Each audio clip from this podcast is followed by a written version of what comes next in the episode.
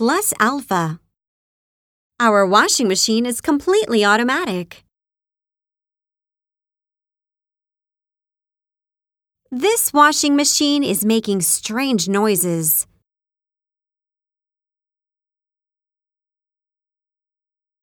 It's good to put blouses and sweaters in a washing net.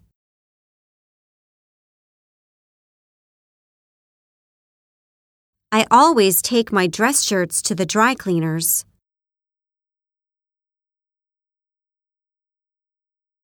I recently switched to using liquid detergent.